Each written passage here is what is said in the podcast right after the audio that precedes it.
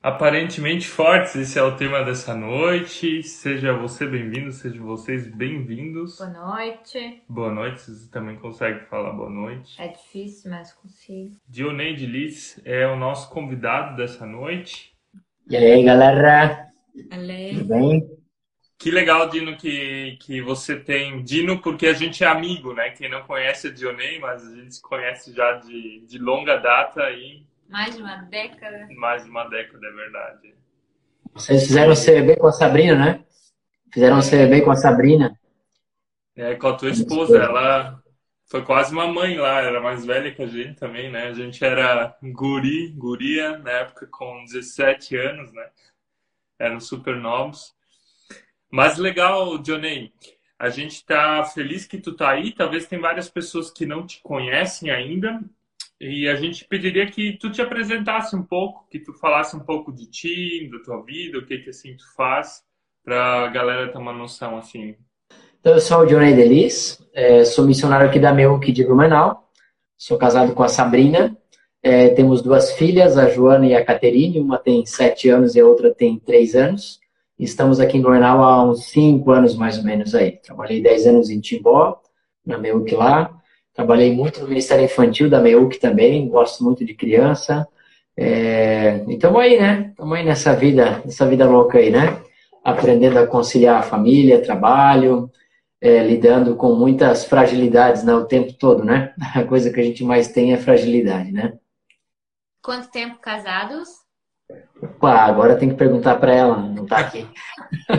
Uns 15 anos. 15 anos mais ou menos. Legal.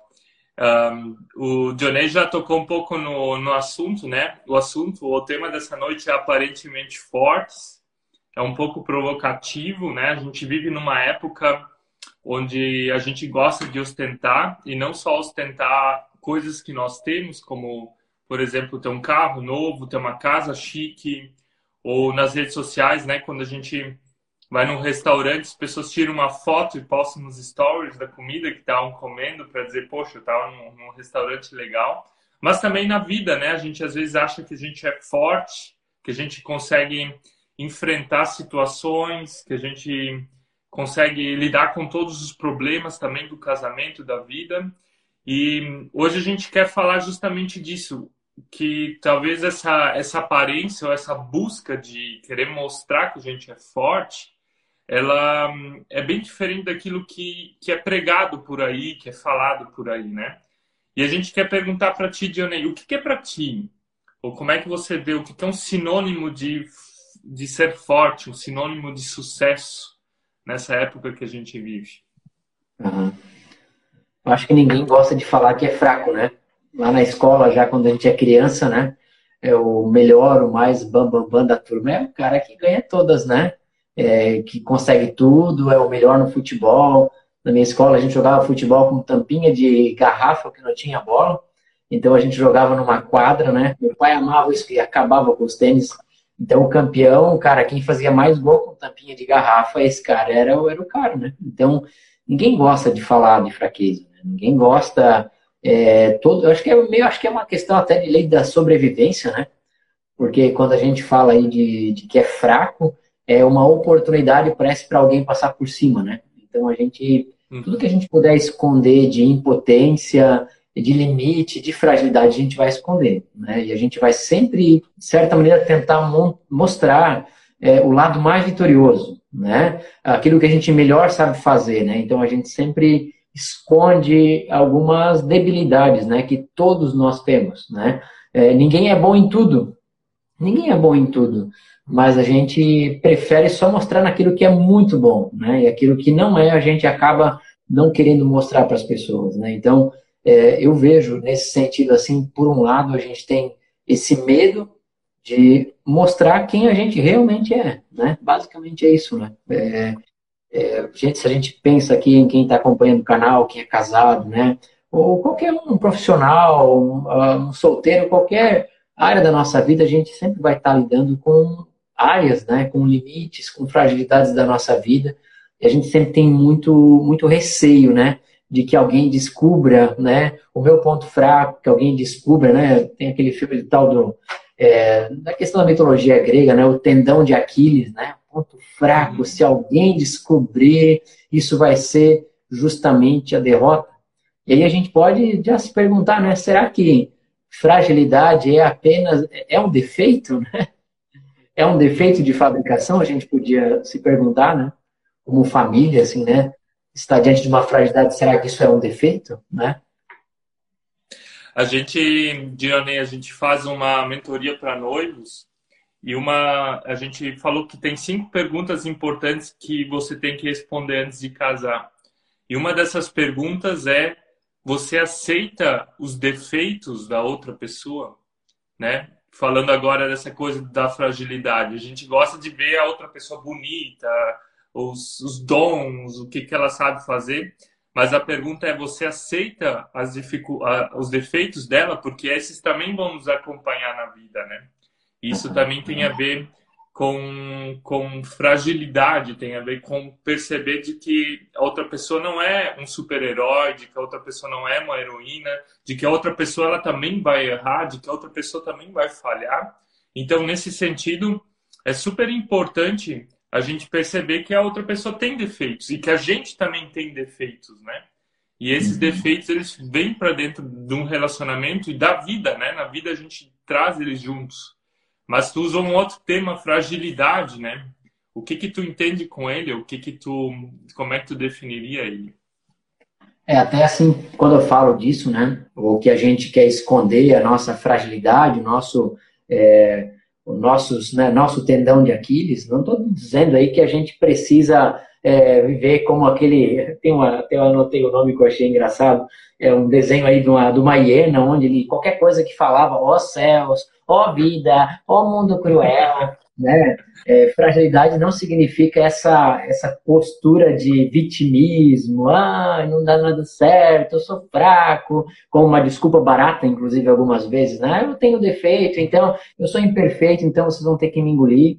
Ou, por outro lado, também aquela ideia de, é, de que eu precise ficar o tempo todo é, expondo para as pessoas as minhas fragilidades, né? Uma coisa é ter uma ferida, outra coisa é ficar mostrando ela para os outros, né? Então, é, não estou falando disso, tá? Fragilidade, não estou falando de algo que eu utilizo ou mal utilizo para o meu benefício, né? Fragilidade, eu estou falando de, daquilo que é a nossa essência, aquilo que nós somos, né? Por mais que a gente não queira é, deixar claro isso, é algo que a gente sempre, de certa maneira, tenta fugir, né? A gente tenta fugir de algo que justamente é a nossa essência. Nós somos frágeis. Nós não fomos criados de outro jeito. Nós somos frágeis. Isso, quando eu digo para a gente enxergar a nossa fragilidade, eu não estou dizendo para a gente ter uma postura de alguém que enxerga a fragilidade, ou se tornando uma pessoa frágil. Não. É apenas um olhar bem sincero para a gente, né? Nós somos frágeis. A grande questão é quando a gente percebe isso, né? Geralmente a gente percebe a nossa fragilidade é, muito quando está aliado a uma doença, por exemplo, né? quando está aliado a uma situação que eu não tenho muito o que fazer. E lá, então, eu percebo quem eu realmente sempre fui, né?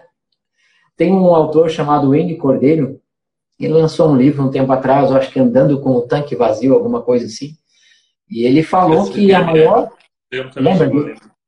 Não? É um livraço muito bom, né? Todo mundo devia ler esse livro, porque ele é... Ele trata de um pastor que chegou no fundo do poço, né? é, no limite, trabalhou tanto, né, se achava o cara do potencial e não tinha limites, né? Foi até uh, espanar a rosca, como a gente diz, né? E aí o cara chegou a algumas considerações, alguns aprendizados ele teve, e um deles ele falou que é, é mais difícil para o ser humano, é, que é mais difícil para o ser humano, né? É, não é, é não é se achar um super-herói, né? é mais fácil, deixa eu mudar, é mais fácil o ser humano se achar um super-herói do que se reconhecer um ser humano. E a pegada é a seguinte: ninguém é super-herói. Mas é mais fácil para a gente achar iludido que é um super-herói, um todo-poderoso, do que justamente enxergar uma realidade que está na cara, que nós somos frágeis. Então, é, a fragilidade ela, você perguntou, né, o que eu entendo por fragilidade? Fragilidade é a essência do ser humano. mas a gente só vai enxergar justamente isso.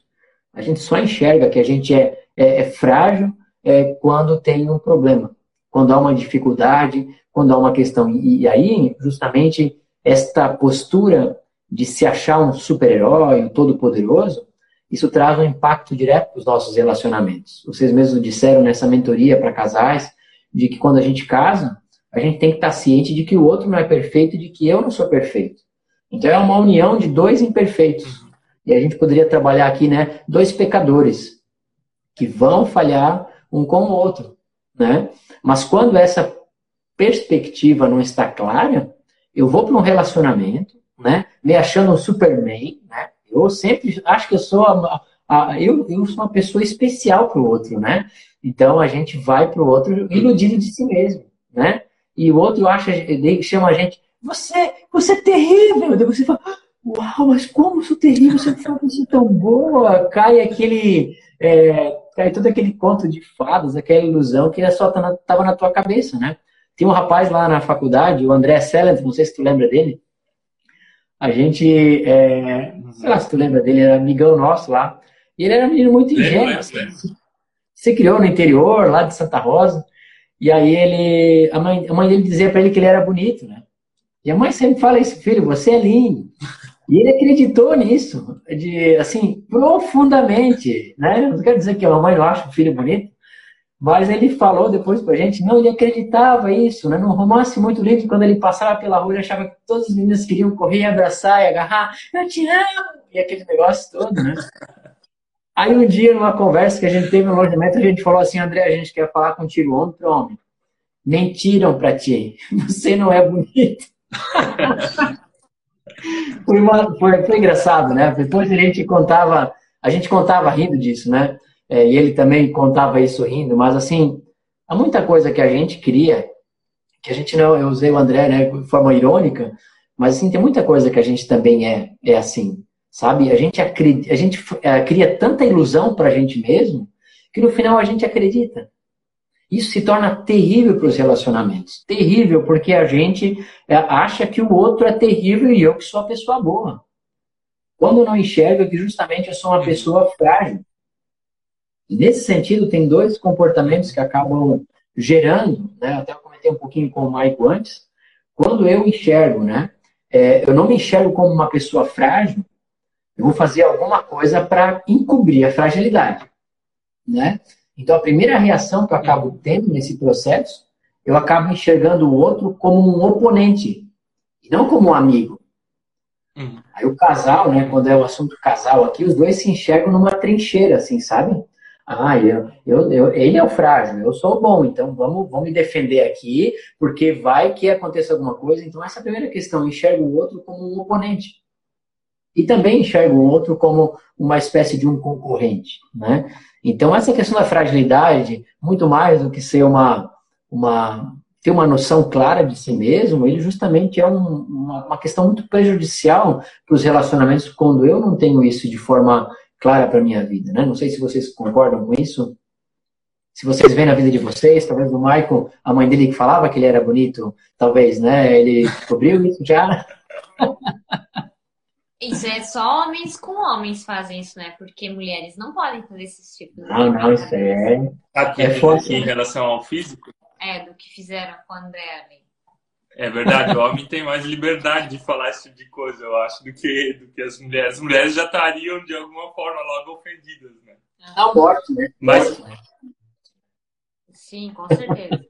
Mas sabe, Dino, algo que a gente tem visto assim muito? Até ler um livro em alemão que se chama Einer muss mal anfangen. O nome do livro é esse.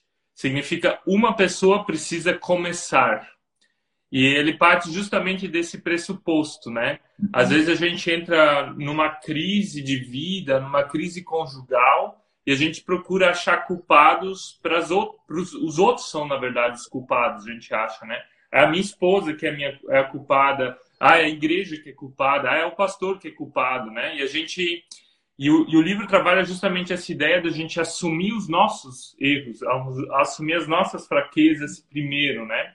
Assumir que nós não somos super-homens, como tu falou, E ali que acontece essa mudança, quando a gente começa a olhar para dentro de nós, eu acho que tu quis dizer com fragilidade, que pode desencadear às vezes uma uma nova coisa, né? Olhar para dentro de nós é ver, poxa, eu sou pecador. Olhar para dentro de nós é ver, poxa, eu não sou uma pessoa perfeita. Olhar para dentro de nós e ver também, poxa, Deus me ama assim como eu sou. Então começo um processo de mudança e não uma mudança, ah, vou me tornar uma pessoa melhor, mas uma mudança no sentido de que eu quero olhar para dentro de mim como Deus me vê, né? E, e, isso é super importante, sabe? Nesse sentido, Dino, queria te, te perguntar, em quais circunstâncias a gente a gente tem que estar de olho assim para perceber quando a gente é fraco, quando a gente é frágil, frágil. O que que o que, que te ajuda assim nisso? O que que são para ti pilares? Tu comentou hoje que tu leu um livro bem legal também que fala um pouco sobre isso. Sabe que eu nunca tinha visto a fragilidade desse ponto de vista, né? Obviamente, alguns textos bíblicos, depois eu vou mencionar alguma coisa sobre isso, a gente ali na Bíblia já vê algumas questões relacionadas nessa natureza humana, né? Quem a gente é, quem nós realmente somos, né? É, então a gente tem dificuldade com essa questão da fragilidade, porque como eu disse antes, ela é uma espécie de um defeito, né? Que a gente vê como um defeito, um problema que a gente quer esconder.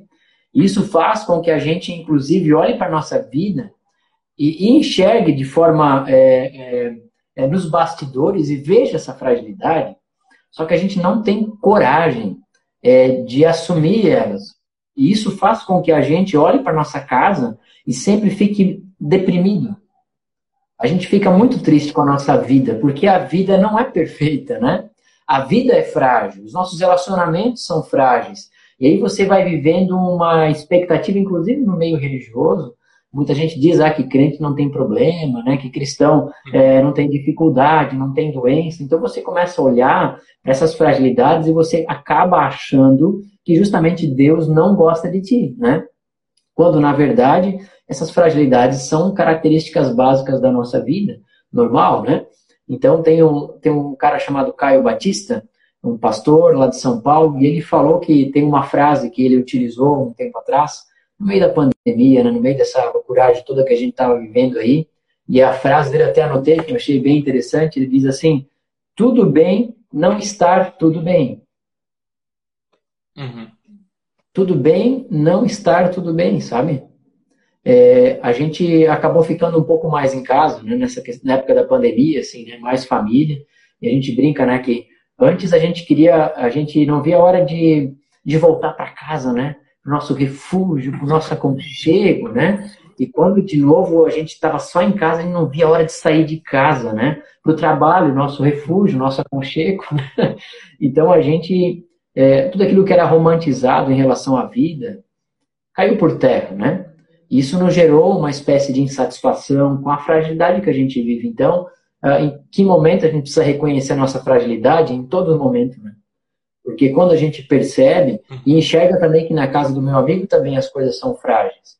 Lá em Timbó, a gente tinha um grupo de casais uma vez, e eu perguntei para os casais é, por que que, o que, que eles mais gostavam no grupo de casais. E eles disseram, olha, o que eu mais gosto do grupo de casais é ver que não é só na minha casa que é, tá complicado o negócio, sabe? É, você não se sente tão extraterrestre assim, sabe? Porque você tá nessa ideia de ter um padrão é, celestial quase, você vê que não alcança. E aí você sempre acha que é só na tua casa que não dá certo, é só contigo que as coisas são desse jeito. É só a tua esposa que faz assim, é só o teu marido que faz isso. Não. Nossa vida ela é frágil. E quando a gente consegue entender isso, por mais que não resolva a fragilidade, é um grande alívio que a gente tem. Porque a gente às vezes quer sustentar uma imagem e não existe, né? Entende? Odino, então... deixa eu compartilhar uma história que, que nos veio à mente. Nós trabalhamos na, na MEUC, assim como você, durante três anos ali na, lá na cidade de Joinville. E nós tínhamos a principal função de trabalhar com jovens e adolescentes, né? Então, a gente era novo, não tinha filhos. Como casal, a gente deu um gás, deu tudo que podia dar, deu até demais, até se esgotar de uma determinada forma. E a gente chegou no momento e a gente achava, poxa, eu principalmente, talvez a Suzy não tanto, mas eu dizia, eu sei trabalhar com jovens. Eu, sabe, eu dizia isso para mim, tipo, eu sou cara, eu sei fazer isso, entendeu? E daí a gente chegou lá na Alemanha, que foi daí o nosso segundo lugar de atuação. E uma das tarefas que a gente tinha era começar um grupo de adolescentes. E daí eu me baseava, poxa, lá em Joinville a gente tinha 35, 40 adolescentes. E eu sei como é que a parada é, como é que funciona. Então a gente começou um grupo de adolescentes lá em Joinville, ah, lá na Alemanha, na cidadezinha onde a gente morava. Na primeira vez vieram uns 15, na segunda vez uns 20, na terceira vez uns 25. E eu pensando, eu sei como é que isso funciona. E daí depois começou a vir menos, começou a vir 20, começou a vir 15, ficou meio ano só vindo uns 10. Depois de um ano só tinha uns 5 ainda vindo. E até que chegou numa noite onde não veio ninguém. E naquela noite eu caí na real. Naquela noite aconteceu isso comigo que tu falou, que eu percebi, poxa, Maico, tu dizia diante de Deus, diante das pessoas, que tu sabia como é que funcionava. E naquela noite não veio ninguém. E naquela noite eu caí na real e comecei a olhar para dentro de mim mesmo e percebi, eu não sou um super-homem. E também não só na, na vida da igreja como pastor, mas também uh, no casamento, né? Eu percebia que eu exigia coisas da Suzy, eu exigia que a Suzy fosse que nem eu, mas no fundo era eu que estava quebrado como pessoa, né? Era eu que estava quebrado como pastor durante muito tempo. Então, claro, depois a gente ajeitou o trabalho e eu percebi que quando eu comecei a, a assumir minha fragilidade, assumir meus defeitos, assumir que o problema era eu em algumas coisas, também o nosso trabalho, o nosso ministério, a nossa vida de casal, ela começou a mudar, né? Então, uh, isso que tu falou me tocou muito porque também tem a ver com um pouco com a minha própria história, sabe? E se a gente olha para a Bíblia, a Bíblia também é marcada por várias pessoas que enfrentaram ou viveram isso, né? Eu queria te puxar agora assim para tu falar um pouco o que que o que que tu vê na Bíblia, o que que um, tu vê nesse sentido das pessoas assumirem suas fraquezas. Não quero te uhum. cortar, se tiver ainda algo para falar da parte de antes, pode continuar, mas só queria. Não, basicamente, eu queria só mencionar essa questão da, da, pesquisa que eu comentei contigo, né, da mulher chamada é, é, Cassandra Benny Brown, ela lançou um livro chamado O Poder da Vulnerabilidade, né? O Poder da Fragilidade. Eu achei isso fantástico, né? Porque é, eu estava preparando uma pregação sobre o tema imperfeitos. Eu estava dando uma olhada na internet uma vez, faz uns três anos, para ver imagens, para fazer um convite legal, e eu me deparei com essa obra, com esse livro. E aí, então, eu me aprofundei, entendendo um pouquinho a ideia dela, achei isso muito interessante, o que ela compartilhou porque biblicamente a gente sabe algumas coisas sobre fragilidade é, e que geralmente é uma coisa que o mundo externo não quer saber de fragilidade, quer só saber do poder, né? Da, da imponência e tal. E ela então fez uma pesquisa onde ela descobriu que existe um poder na fragilidade. Um poder na fragilidade. Então ela vai explicar a ideia dela. Ela é uma moça é, pesquisadora numa universidade de Houston em 2015, então, ela fez uma pesquisa é, na área de acompanhamentos familiares.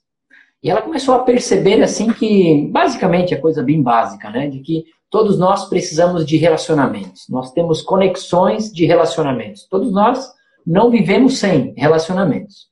Só que ela falou que uh, o que nos impede de ir para os relacionamentos são três palavrinhas que eu achei bem interessante. Primeira delas é a vergonha, o que nos impede de ir para um relacionamento, não estou falando conjugal, mas um relacionamento geral.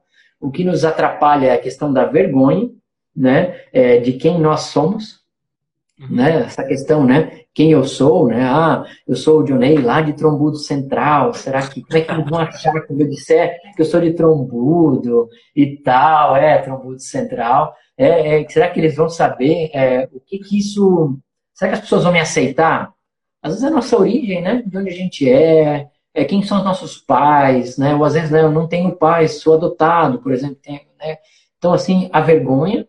A segunda, a insuficiência, o medo de eu não corresponder à expectativa das pessoas, né? A vergonha, a insuficiência e a última é a vulnerabilidade, o medo de as pessoas logo descobrirem as minhas fraquezas. Então ela percebeu que estas realidades fazem com que as pessoas não se entreguem para os relacionamentos. Elas preferem uma vida solitária. Mas alguns, em função disso, diante dessa realidade, então que elas têm dificuldade com a vergonha, com a insuficiência e com a vulnerabilidade, elas se armam com algumas é, pseudo-identidades, né? Então ele vai falar ali que alguns é, se querem se destacar por causa da, dos diplomas, né? Fazem algumas faculdades, porque assim uhum. eu não, preciso, vou precisar ter vergonha, mesmo que eu sou de trombudo central, mas eu tenho doutorado, né? É, é, é verdade. A pessoa, a pessoa se define vai... por aquilo que ela sabe, né? É isso que você falou. Quero que você fale isso que você comentou do livro que você leu, que eu achei bem interessante. A estética, né? Ah, eu vou fazer, né? Eu vou me arrumar bem, vou ter uma roupa legal, um tênis de marca, né? É, sabe aqueles negócios todo que a gente vai fazendo, né? Os bens, né? A arrogância. A pessoa se torna uma pessoa, pensa assim: ah, se eles não quiser saber de mim, não importa, porque eu me basto. Já escutaram isso? Não importa o que, que vou dizer, porque eu me basto, né? arrogância e o fingimento, né? Finge que está tudo bem, né? Então isso nos leva justamente ao tédio. Então ela vê que a gente precisa de relacionamentos, né? Só que a, o nosso orgulho, a nossa dificuldade de lidar com a fragilidade faz com que a gente é, maqueie uma realidade que não existe.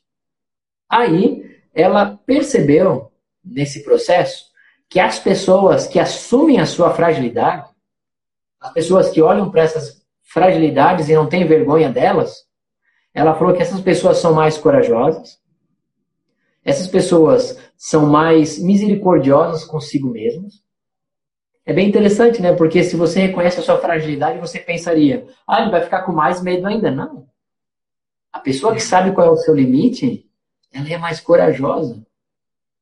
A pessoa que reconhece Amém. o seu limite, a sua, né?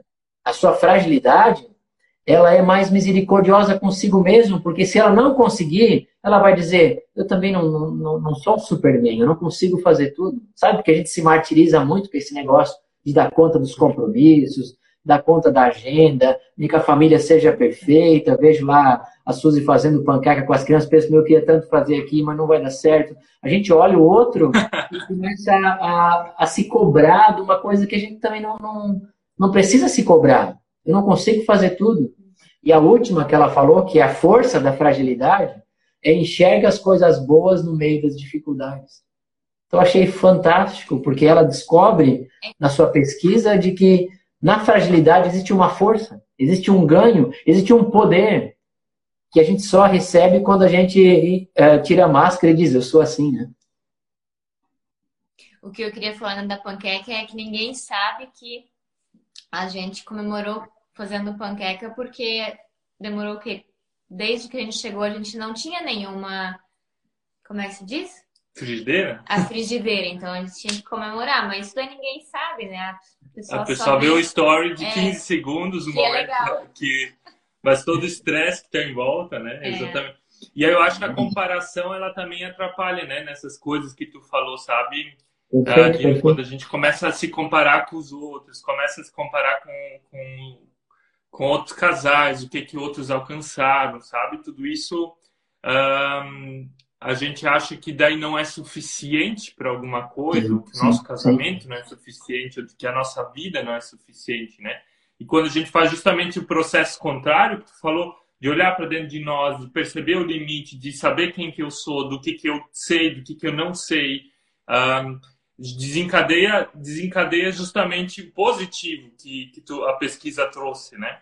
E é exatamente isso que é fundamental, né? De tu, de tu uh, perceber na tua vida, de perceber aquilo que Deus te deu e não te deu, e de como você realmente é. Quem, no fundo, a identidade, a essência, é isso. E é uma libertação, eu acho, tá? É uma libertação, tá? Porque a gente às vezes acaba sendo aquilo que outros projetam ou a gente mesmo criou né, uma, uma, uma ideia né, na cabeça e a gente vive para isso, né? Então a gente tem que se libertar disso. Isso, isso faz muito bem. Mas quando a gente olha para a Bíblia, né, esse assunto fragilidade é um tema central na Bíblia. Né? A gente vê desde o início da criação do mundo, o ser humano é criado do pó da terra. Né? É, a gente é criado do, do, do, mais básico dessa terra, né, que é o pó. Né? E quando a gente morre, a gente volta a ser pó de novo, né? Essa, essa fragilidade nua e crua da nossa vida. Assim, quando eu faço um sepultamento, a gente vai lá no cemitério, poxa, coloca o caixão na terra lá, tapa com cimento, é uma coisa tão real, né? Tão real. Ou se você pensa nesse acidente que aconteceu aí com o avião, como eu comentei contigo, a vida real, ela é muito frágil, né? E a Bíblia não esconde esse assunto, né? E, e aí me chama a atenção, né? Que animal Deus escolheu para comparar ao ser humano. Eu sempre fico meio, meio bravo com isso, né? É, tanto bicho forte que tem nessa natureza, né? Tem leão, tem urso, tem é, cachorro policial, tem animais ferozes, né? E qual animal que Deus compara a gente? A Vamos perguntar se as pessoas sabem. Vamos, se você sabe qual animal Deus usa, escreve aqui nos comentários. Vamos ver. Dino, é. antes de tu falar qual animal que é, a Catherine perguntou aqui se tu poderias repetir o nome do livro que tu mencionou ali então, sobre vulnerabilidade. Isso é. Eu nem sei mais se é, porque eu já vi que tem algumas versões, umas traduções aí, mas é o nome dela é Bene Brown. Brown. É, desculpa falar na linguagem mais americana, porque em Troboots a gente só fala inglês em Central, né? é, Bene Brown. É, o nome é O Poder da Vulnerabilidade. Legal. Poder da vulnerabilidade. Obviamente, né, gente, quando ela acaba o livro, ela não sabe o que fazer com isso. Porque não é um livro cristão. Então, no fim, ela fica lá numa autoajuda que eu fiquei triste, né, porque foi tão bonita a, a explicação dela.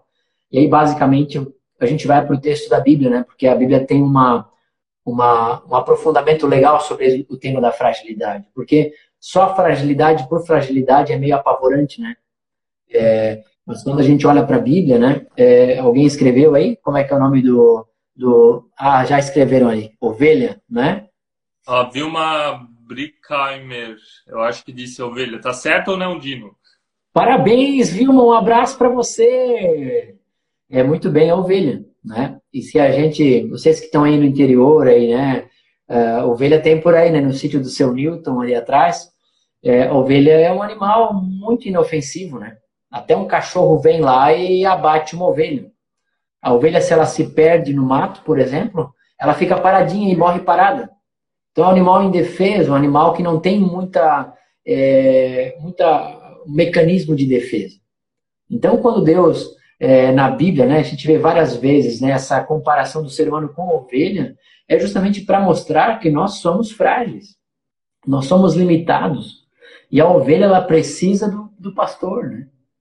Eu acho que ali está a grande sacada, né? É, não tem rebanho de leão, né? Não tem rebanho de cobra, né?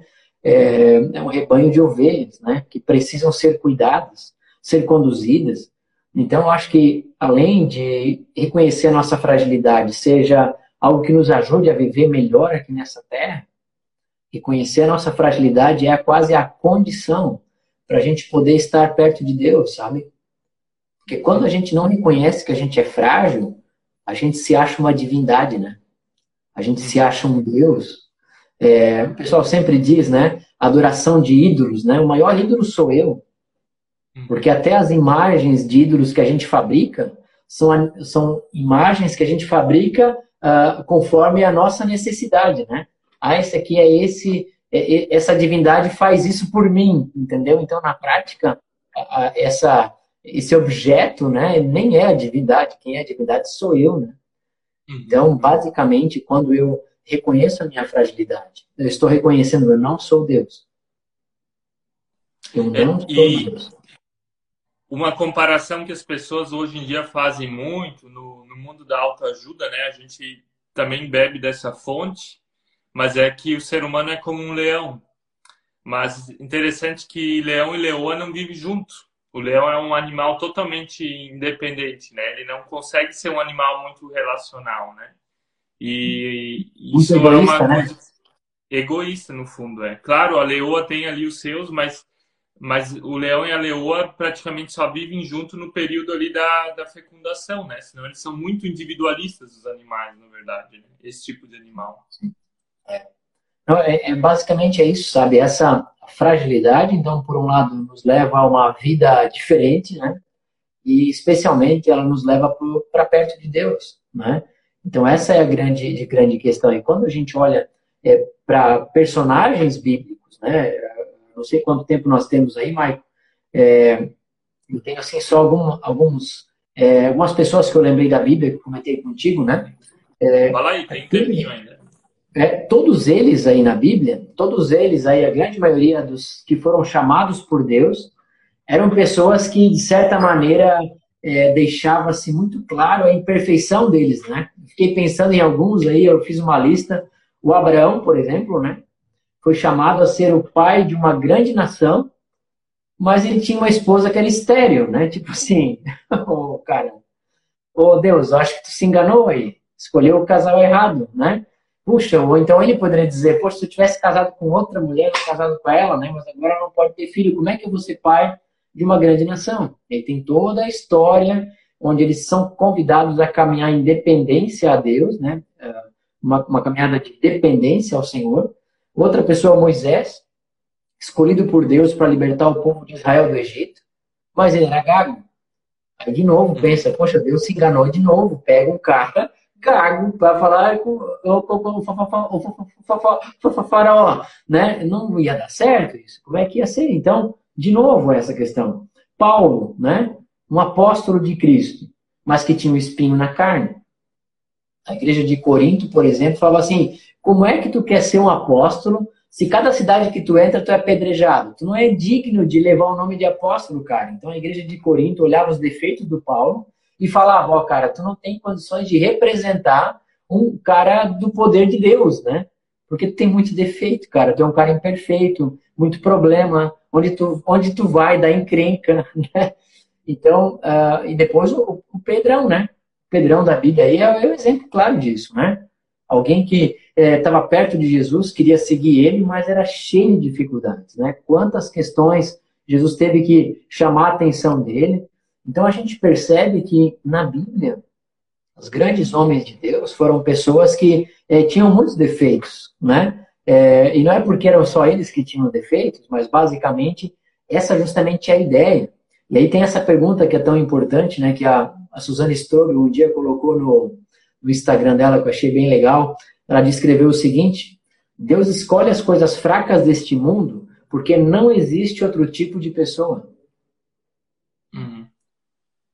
Deus escolhe as coisas fracas desse mundo porque não existe outro tipo de pessoa. Todos nós somos fracos. Só que a nossa fragilidade, na mão de Deus, é a melhor obra-prima. Né? Basicamente é isso, né? Deus é especialista em trabalhar com pó, né? Ele é especialista em trabalhar com, pessoas imperfeitas. E é a grande questão, como você mesmo testemunhou, né? É, quanto a gente não reconhece nosso limite, quanto a gente não reconhece que a gente não é Deus, a gente vai ficar aí ou fingindo que é alguma coisa, né? ou tentando ser o dono do mundo, né? E tentando resolver tudo no peito, né?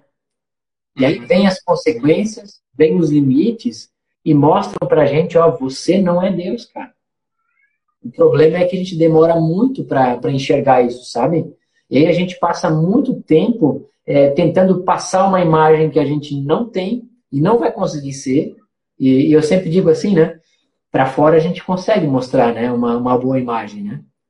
Mas quando a gente está em casa, com a nossa família, com os nossos problemas do dia a dia, aí a gente vê que né, é tudo mentira, né? É tudo mentira. Tem um, tem um livro, Marco. É. Tem um livro assim que eu não defendo o ministério deles com unhas e dentes, assim, tem as minhas dificuldades, né? Mas aquele livro que ficou mundialmente conhecido, é, Casamento Blindado, uma coisa assim. Sim, já lemos. É, eu não curtia lá porque tinha uma parte que falava lá assim, ai, das poucas vezes que nós brigamos, né? É uma visão muito é, arrogante, eu achei assim, tá? Mas tem uma parte que eu achei muito legal nesse livro, que justamente falava dessa ideia, é, agora até me deu um branco, né? Ah, deixa eu pensar agora. O que, que nós estávamos falando? Ah, tá. Da... Ela disse isso, né? É, é, eles disseram isso no livro, olha que interessante, disseram isso no livro. Eles disseram o seguinte, que é, aquilo que você é em casa, é quem realmente você é. Uhum. Se você quer saber quem é você, é só você olhar quem você é em casa. Esse é você. Esse é o real de você. Porque é em casa que a gente não consegue ser outra coisa, né? É a gente mesmo. Então, se a gente quer trabalhar a fragilidade no lugar não é lá no trabalho, né? é na nossa casa. Começa dentro do nosso lar, porque é ali que a fragilidade vem mais à tona, sabe? É ali que a gente vê como a gente precisa da ajuda de Deus, sabe? Para ser paciente, hum. é, para saber o que é amar mesmo, né? E é justamente isso, sabe? É ali que o nosso egoísmo ele vem e toma conta, sabe? Hoje aqui o dia foi trash aqui em casa. Então a gente vê como a gente é ruim, sabe? Como a gente é egoísta, uhum. como o nosso eu, né? É, ele esmaga os outros, sabe? Então é, essa questão da, da fragilidade nos leva justamente a essa constatação que nós precisamos de Deus para mudar, né? A gente para aperfeiçoar aquilo que precisa ser aperfeiçoado, né? É, não sei se queres falar mais alguma coisa. Eu ia só partir para aquele texto do apóstolo Paulo, mas pode falar. É, eu ia fazer o link, me veio de novo o Paulo na cabeça, né? Enquanto que o Paulo, o Paulo era perseguidor, né? Claro, ele cria em Deus de uma outra forma, depois da experiência dele Damasco com Jesus e tudo mais, mas a experiência dele antes de Damasco era uma experiência de soberba. Ele achava que ele era o cara. E depois dessa experiência onde ele ficou cego, onde ele ficou sem força, foi que aconteceu uma real transformação na vida dele e, digamos assim, na existência dele, né? Onde ele entregou a vida a Jesus, tornou missionário e tanto é que grandes partes que a gente tem na Bíblia, no, no Novo Testamento, foram escritas por ele ou influenciadas por ele, né? Então, um, a experiência da fragilidade, da fraqueza, são os momentos onde eu acredito que Deus quer usar a gente no casamento. Para ele é, são momentos bem específicos onde Deus quer falar com a gente, onde Deus quer mostrar algo para nós e onde Deus quer construir com a gente, né? Nesses momentos. Pode falar, Dino. Foi mal aí, mas Basicamente, eu acho que eu ia falar importante. do Paulo, mas me veio, eu precisava falar isso, estava no coração. É muito importante isso, porque a gente foge das fragilidades da nossa casa, né? A gente não quer falar sobre isso, né? A gente não quer enfrentar isso, porque é um, não é fácil, né? Lidar com as nossas feridas, e, e, mas é justamente ali, né? É ali que a gente precisa aprender a lidar. Certa vez alguém, uh, na Bíblia está escrito, né? Esse texto de que uh, quem que não cuida bem da sua casa não pode cuidar também da igreja, nessa ideia de que família e trabalho é, é uma coisa só, sabe? É, tem uma vez, tem uma história de onde alguém comentou uma vez de que num trabalho tinha uma oportunidade de, de subir de cargo. E aí o patrão pediu para que os funcionários fizessem é, um planejamento familiar e apresentassem para ele quem quisesse a vaga é, do trabalho lá, né? Aquela vaga de um, de um, de um degrau maior, né? Profissionalmente. E o pessoal começou a rir. O que, que tem a ver, né? A minha casa com o meu trabalho, né? Então o pessoal riu da cara dele e apenas um fez um projeto familiar. O que, que ele pensava para sua família dos próximos cinco anos? E esse cara ganhou então um emprego, ganhou aquele, é, aquele, aquele cargo, né? E a ideia basicamente é a seguinte, né? Se eu estou bem na minha casa, eu estou bem em qualquer outro lugar, sabe? Então, ignorar a nossa família é justamente ignorar justamente o estar bem profissionalmente também, sabe? Então, geralmente isso vem ao contrário, né? Ah, primeiro tem que ser o profissional, porque é isso que põe é, comida na mesa. É, e muita gente abre mão da família, inclusive, para isso. Né? Quando, na verdade, é a família que te dá o suporte para você estar tá bem no seu trabalho. Né? É a família que te dá alegria para você poder voltar para casa. É, então, enfrentar a fragilidade no lar é o que a gente mais necessita, sabe?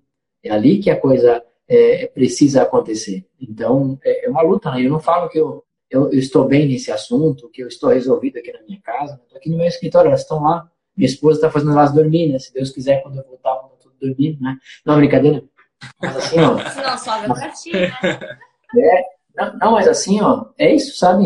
A vida real é isso aí, sabe? É cansaço, é desânimo, é de olhar para essas coisas e enxergar, Senhor, eu preciso de ti. Eu preciso da tua ajuda. Eu não consigo sozinho, sabe? Então, de você jogar fora essa, esse orgulho, essa arrogância que a gente cria e enxergar que a gente é assim, cara. A gente não dá conta. A gente não dá conta. Se não é Deus que nos ajuda, sabe?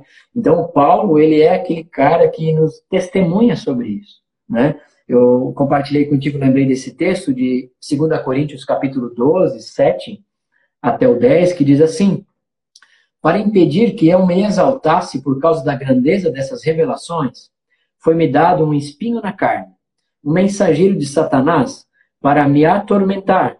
Três vezes roguei ao Senhor que o tirasse de mim, mas ele me disse: Minha graça é suficiente para você, pois o meu poder se aperfeiçoa na fraqueza. Portanto, eu me gloriarei ainda mais alegremente em minhas fraquezas, para que o poder de Cristo repouse em mim.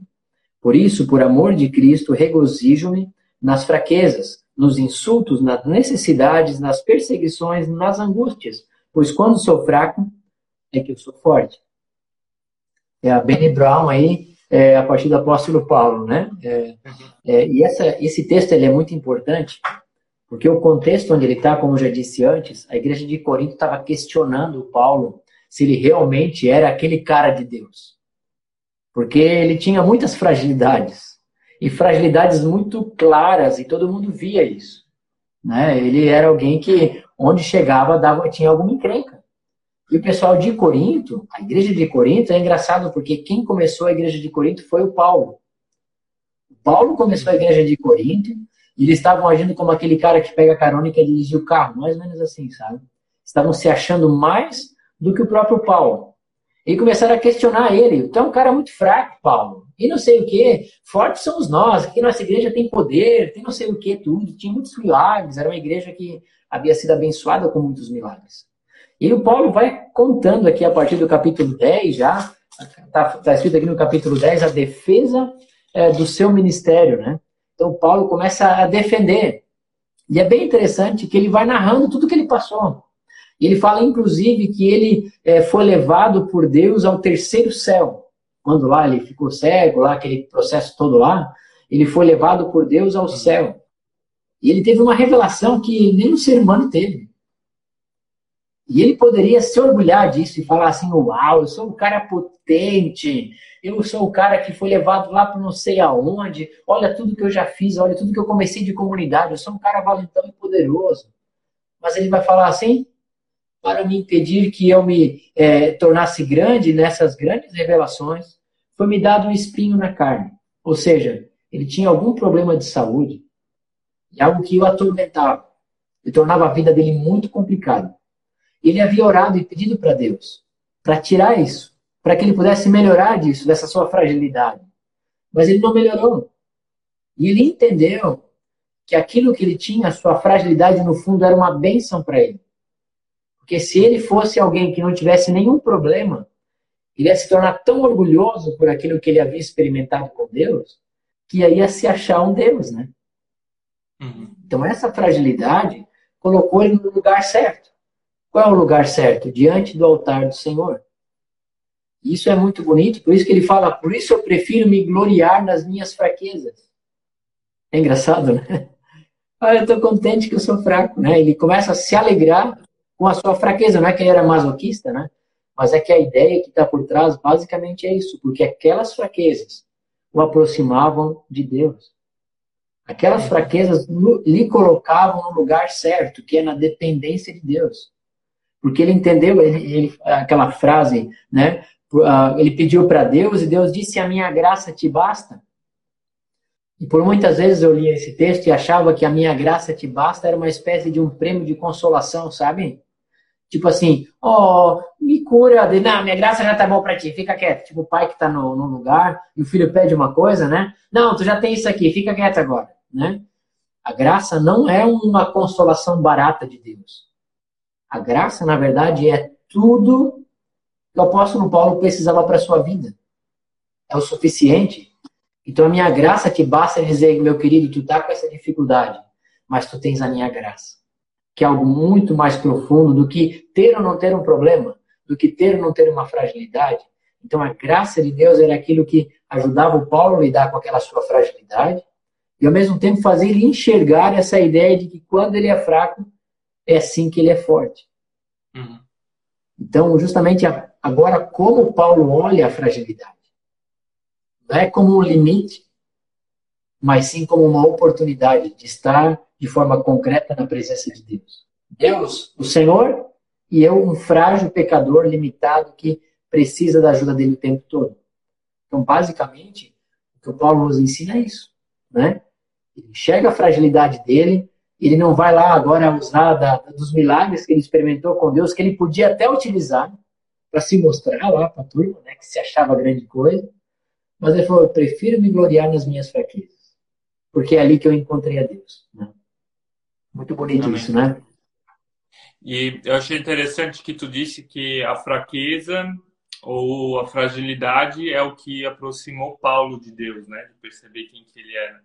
E ela também não só aproxima a gente de Deus, mas de nós mesmos, né? Aquilo que tu falou de um super-herói, a gente vê os nossos sentimentos, a gente vê como é a nossa vida.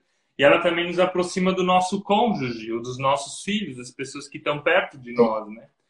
Porque faz com que a gente desça do pedestal, faz com que a gente perceba quem que a gente realmente é, faz com que a gente perceba qual é a nossa essência, que ela depende de Deus e que nem tudo depende só das nossas mãos ou daquilo que a gente pode produzir.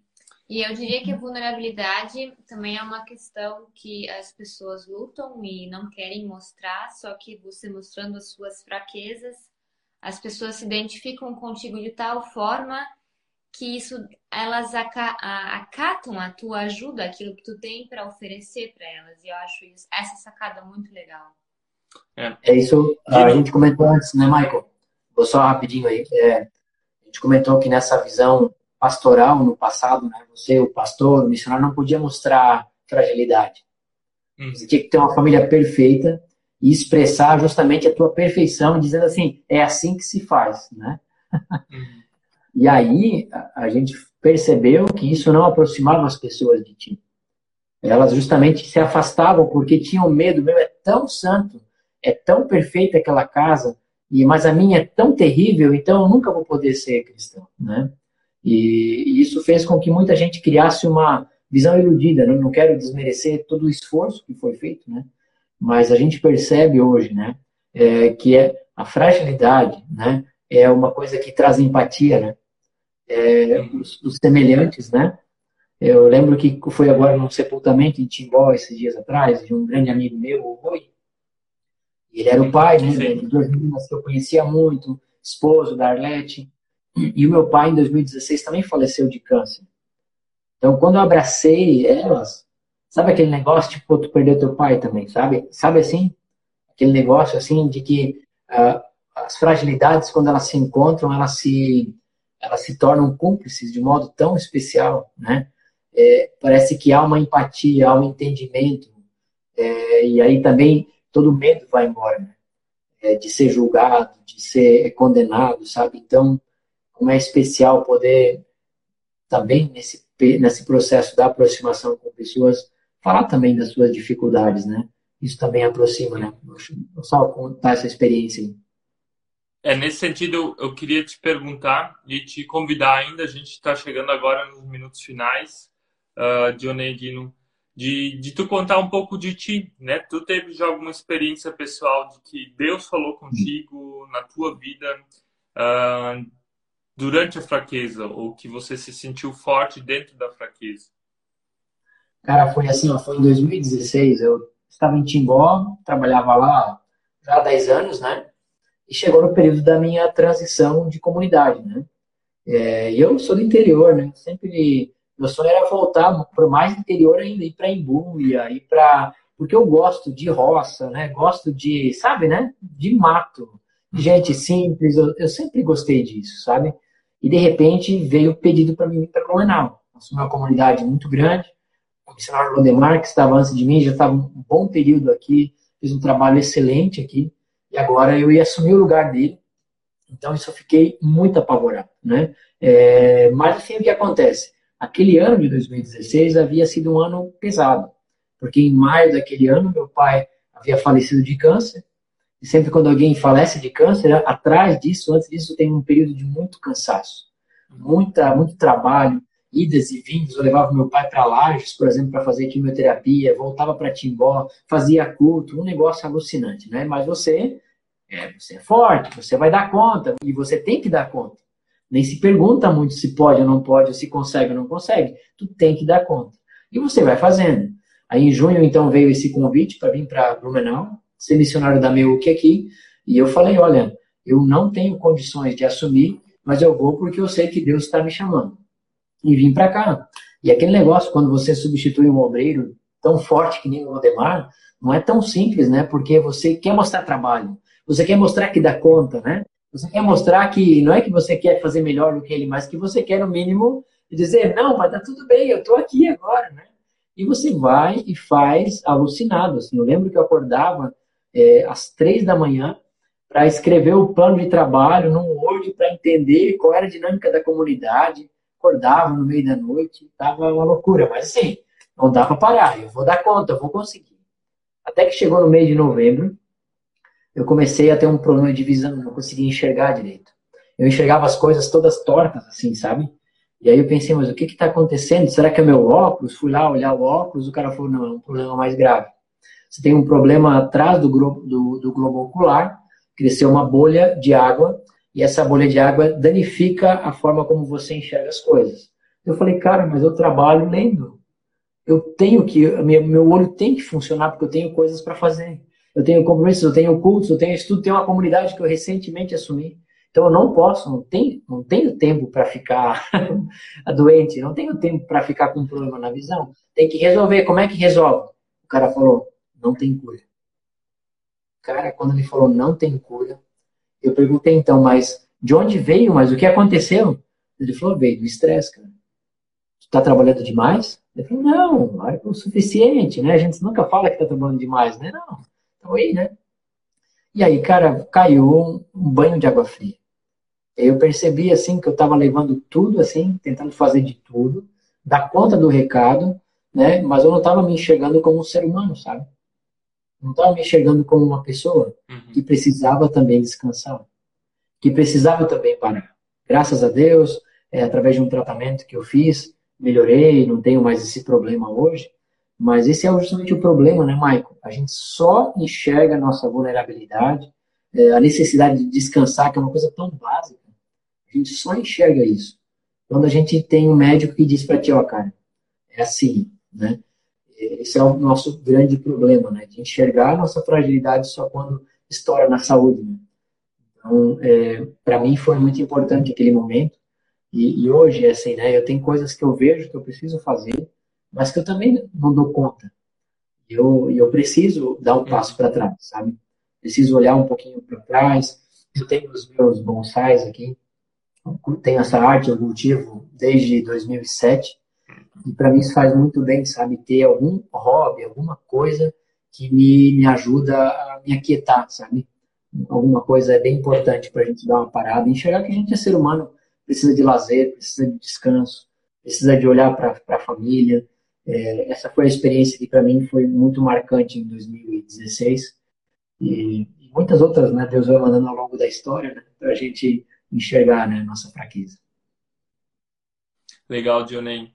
Obrigado por compartilhar um pouco de ti. É sempre um desafio, né? Como missionário, como pastor, como você é, uh, falar de uma fraqueza, né? A gente gosta de falar de resultados, de números, de coisas uhum. que a gente alcança, da família perfeita, do casamento perfeito e e você falou bastante coisa pesada, mas que é real, porque mostra como é uma família de verdade, como é que é um ser humano de verdade, como é que é um cristão de verdade, que também tem os seus desafios, as suas fraquezas. E, Johnny, a gente quer te agradecer pelo tempo que a gente pôde passar contigo aqui, que essa live deu, foi difícil marcar contigo, hein? ah, bem, bem ocupado, Johnny. E queria te perguntar pedir que tu orasse com a gente, que tu orasse pelas uhum. pessoas que estão nos vendo, para que elas possam ser abençoadas também por esse Deus que está aí com a gente nesses momentos onde a gente se sente fraco. Pode ser? Pode ser. Querido Deus, nós queremos agradecer por esta noite, por esse tempo de conversa, Senhor Deus, sobre este assunto tão básico, que é a nossa fragilidade, Senhor. Parece ser uma coisa tão óbvia, tão inerente no nosso, no nosso coração, mas a gente por vezes quer ignorar essa realidade, Senhor, e acaba ouvindo as vozes desse mundo que querem é, nos tratar de uma forma que a gente não foi criado para ser, Senhor.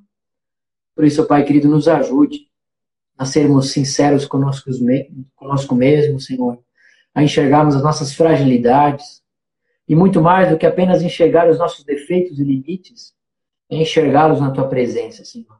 Sim. Obrigado, ó Pai, que tu nos enxerga de modo sincero, de modo real, tu nos enxerga, Senhor.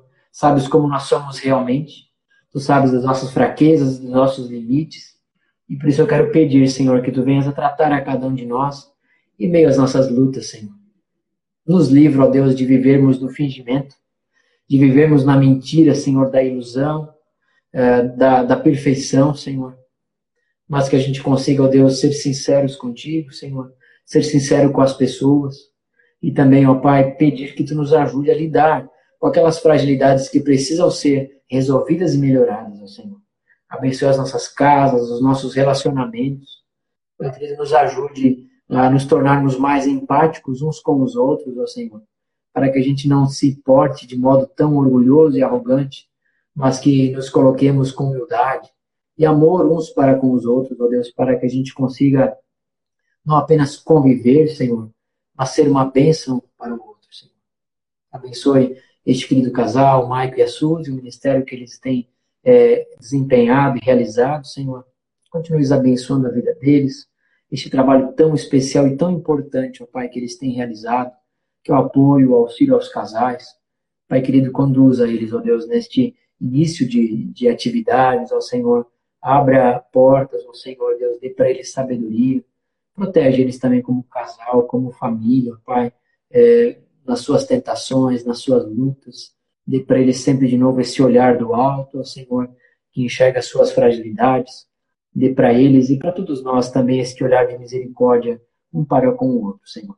Abençoe essa semana de cada um de nós e que possamos cada vez mais, como o apóstolo Paulo, crescer na proximidade contigo, Senhor, em meio às nossas fragilidades, sabendo que em ti nós podemos ser fortes. É o que pedimos no nome de Jesus. Amém. Amém, Senhor. Amém. Dionei, muito obrigado pela oração, obrigado pelo teu tempo.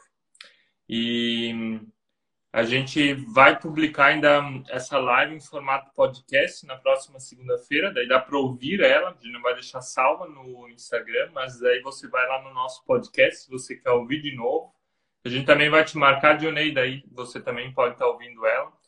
E a gente também quer desejar um abraço para Sabrina. Para Sabrina, exatamente. Leva um abraço nosso para ela. Vou levar sim, vou levar. Eu agradeço pelo convite, tá? Uma alegria. E eu falei na oração, desejo que Deus abençoe vocês também nesse ministério tão massa, tá? Tem todo o nosso apoio aí, tá? Próximo, próximos tempos aí a gente quer ter alguns projetos juntos com vocês aqui na nossa comunidade, tá bom? Amém. Deus, Deus abençoe vocês, Deus abençoe a tua família e o teu ministério aí também. Valeu!